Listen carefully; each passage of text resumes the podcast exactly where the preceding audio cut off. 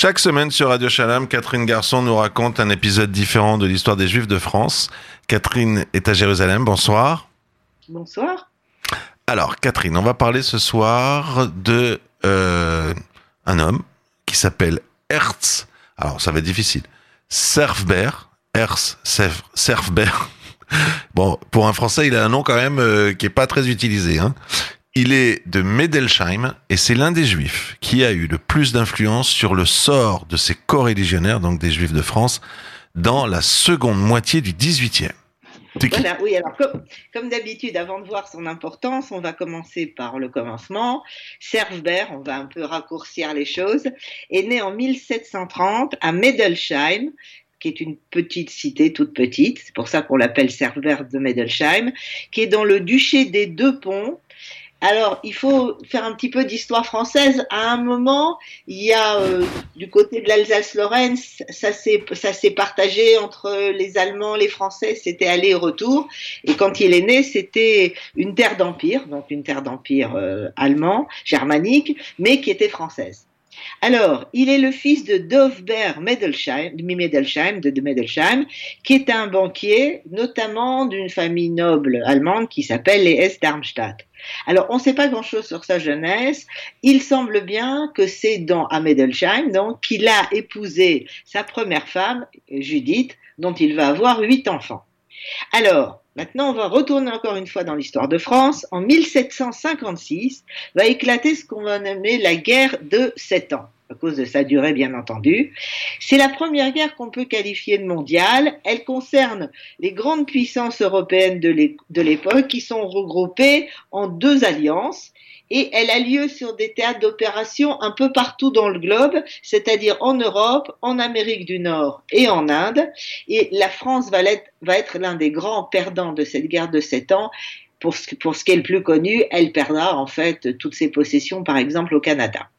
Alors, on va revenir à Cervert. Alors, celui-ci exerce entre autres la profession de marchand de chevaux, ce qui est classique pour des juifs euh, d'Alsace, qu'il importe d'Allemagne, et donc il va devenir fournisseur aux armées pendant cette guerre de sept ans. Ceci, c'est sur l'ordre du duc de Choiseul, qui est le secrétaire d'État à la guerre, puis aux affaires étrangères, ce qui en fait l'un des ministres les plus importants de Louis XV. Euh, quelques années plus tard, preuve de la réussite matérielle de Cerbère, il deviendra l'entrepreneur général des fourrages pour le service des troupes des provinces des trois évêchés, c'est-à-dire qu'il va euh, fournir euh, les animaux pour la Lorraine, l'Alsace et la Franche-Comté, c'est-à-dire toutes les armées du nord-est de la France. Et bon, alors il déménage. Oui, il va pas rester à Medelsheim, il va vivre, il va partir vivre à Bischheim, qui est tout près de Strasbourg. Alors pourquoi il va vivre à Bischheim Parce que c'est une cité, donc comme j'ai dit, qui est quasiment collée à Strasbourg et où les Juifs ont le droit d'habiter. C'est une petite ville, hein, parce que depuis le XIVe siècle, on leur a interdit de vivre à Strasbourg. Alors, comment ça se passe si on veut aller à Strasbourg, parce que c'est quand même la capitale et c'est là que se passent les affaires Alors, Strasbourg, on ouvre les portes aux Juifs du matin jusqu'au soir, et à savoir le soir, il y a une espèce de trompe qui s'appelle le Gruselhorn, qui leur dit qu'il faut partir, qu'il faut rentrer chez eux, qu'ils n'ont plus le droit de rester. Alors, Serberg, en fait, ne veut pas rester à Bischheim, et d'autant plus que en 1767, l'Alsace est parcourue par des bandes de brigands, par exemple à Wissenheim, en Basse-Alsace, une troupe de 40 hommes a détruit la maison d'un juif, l'a maltraité lui et sa femme et a tiré sur les habitants qui voulaient s'interposer entre les malandrins et la famille. Alors, à la même époque, à Bischheim, on sait que des inconnus se renseignent sur la demeure de Servbert, vraisemblablement dans l'idée de venir là aussi prendre ce qu'il y a dedans.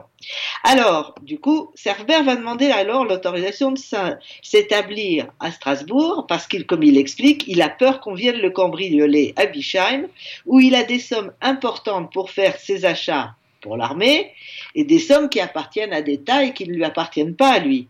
Mais sa demande est repoussée. Non, Strasbourg ne veut pas qu'ils viennent dormir chez eux. Cerbère alors se tourne vers le duc de Choiseul, avec qui il entretient des bonnes relations depuis la guerre de Sept Ans, et il va, celui-là va imposer aux magistrats strasbourgeois de laisser Cerbère s'installer à Strasbourg.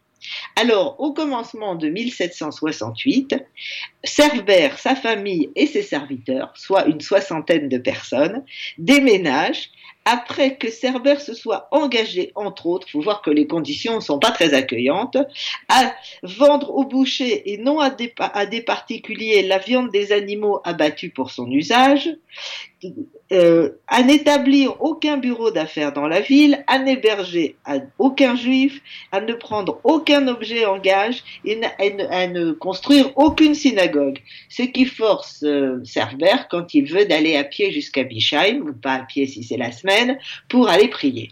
Finalement, en 1775, en reconnaissance des services rendus à la France, Cerbère obtient des lettres de naturalité qui, lui permet de résider là où il le veut dans tout le territoire français.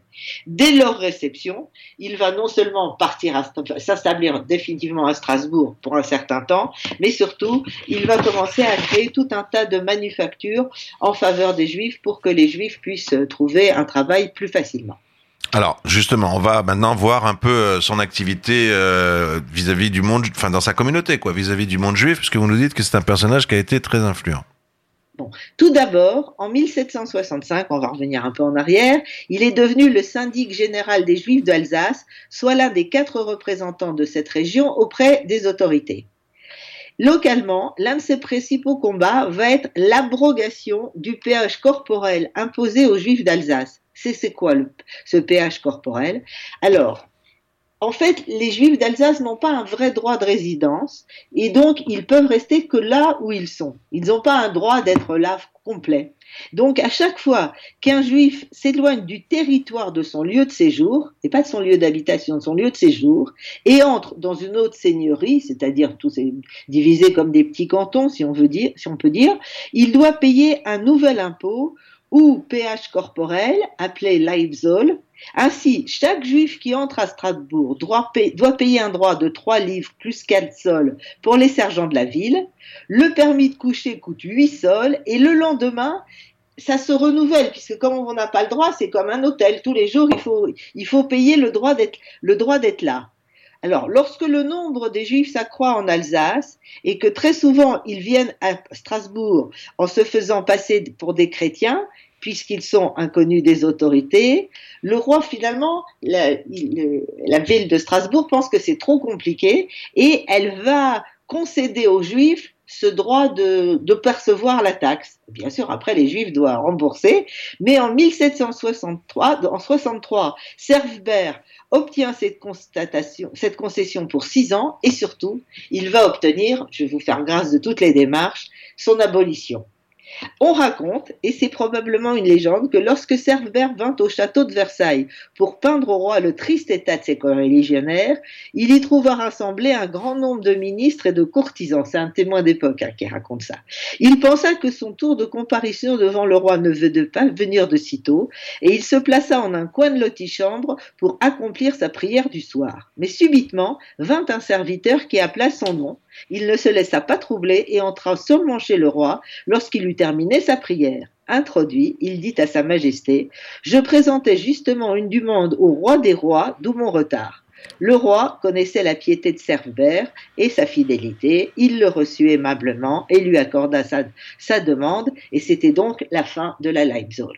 Alors, ça, c'est peut-être une légende, mais ce qui est certain, c'est que lorsque la nouvelle la suppression de ce droit vient à Bischheim, toute la communauté juive fait la fête. Le 28 évêque, jour de parution du décret, on a eu une cérémonie religieuse et une, une prière particulière pour le roi.